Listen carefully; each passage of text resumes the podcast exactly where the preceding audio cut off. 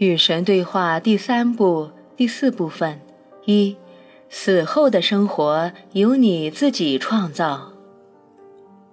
上一期中，神交给作者治愈世界、引领众生回归神的任务。这一节我们继续看死后的生活如何被创造。尼尔，谢谢你，谢谢你的召唤和你布置的任务，谢谢你将目标树立在我面前，谢谢你。因为你总是向我指出，你知道我真正想要前往的方向，这是我来找你的原因，这是我深爱和祝福这次对话的原因。因为正是在和你对话的过程中，我才找到了我内在的神性，并开始看见其他人内在神性。神，我亲爱的孩子，天堂因你这么说而欢腾。正是由于这个原因，我才会来找你，也将会去找每个呼唤我的人。哪怕是现在，我也来到那些正在阅读这些文字的人身边，因为这次对话不仅是因为你个人而发生的，它是要给全世界数以百万计的人看的。它会准确的在人们需要它的时候，落在每个人的手中，有时候以最为神奇的方式。它会在人们生活中最为合适的时刻，为他们领略到自己曾寻找的智慧。这就是此处正在发生的奇迹。你们每个人自己造成了这种结果，好像是别人把这本书送给你，引领你进入这次交谈，为你打开这本对话录。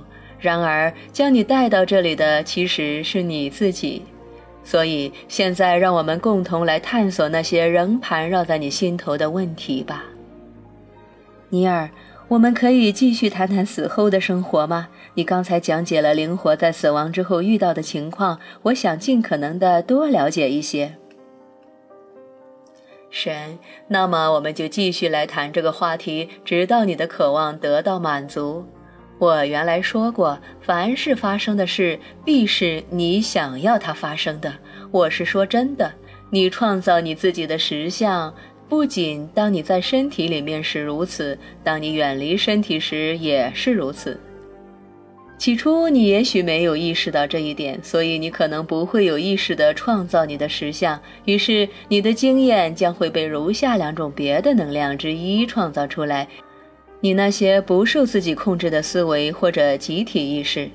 只要你那些不受自己控制的思维比集体意识更加强大，他们就会在你的经验中变成实在。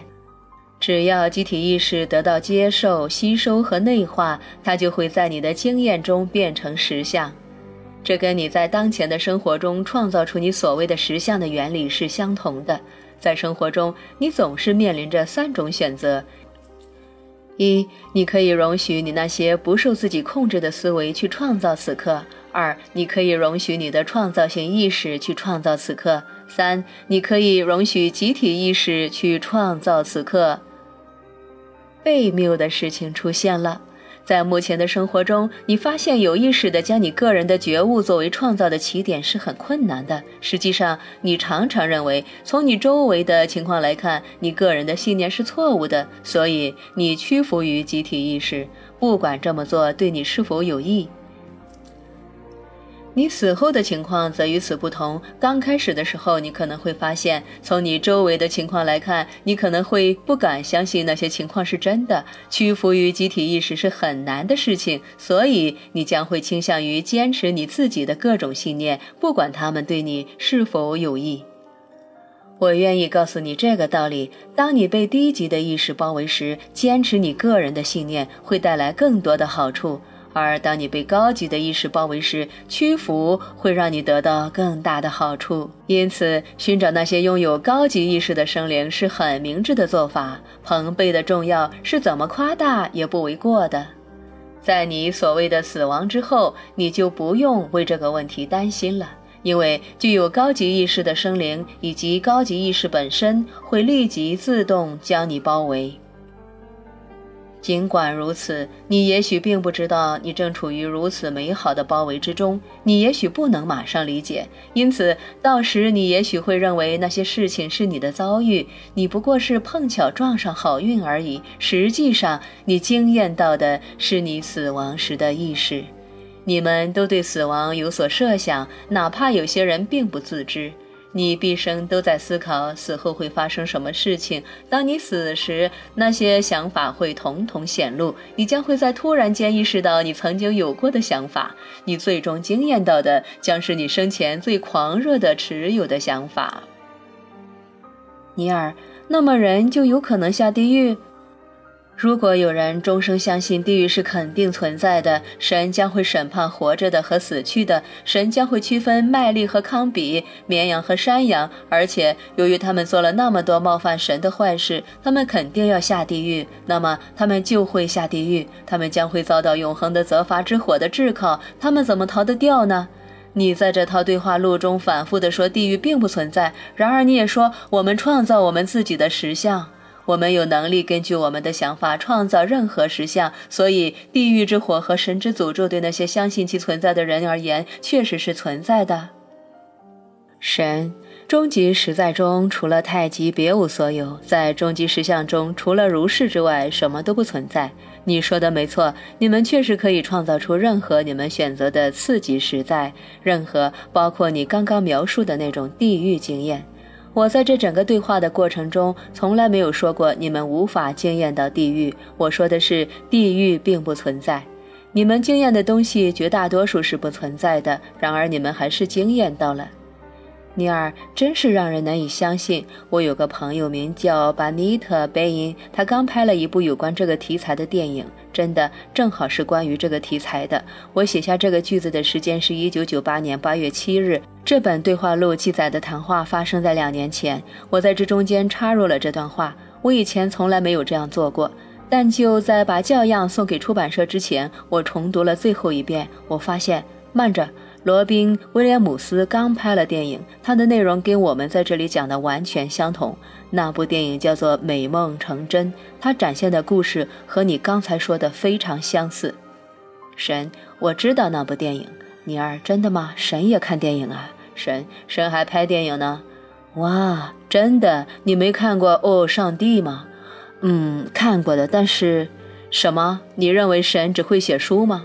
这么说，罗宾·威廉姆斯那部电影确实是真的了。我是说，实际上确实是那样的。